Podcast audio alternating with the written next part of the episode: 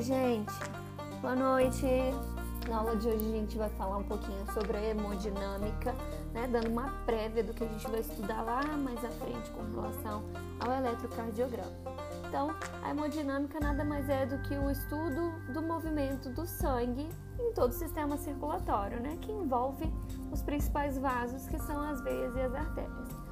Nesse, nessa parte de circulação, a gente precisa lembrar dos conceitos básicos de pequena e grande circulação.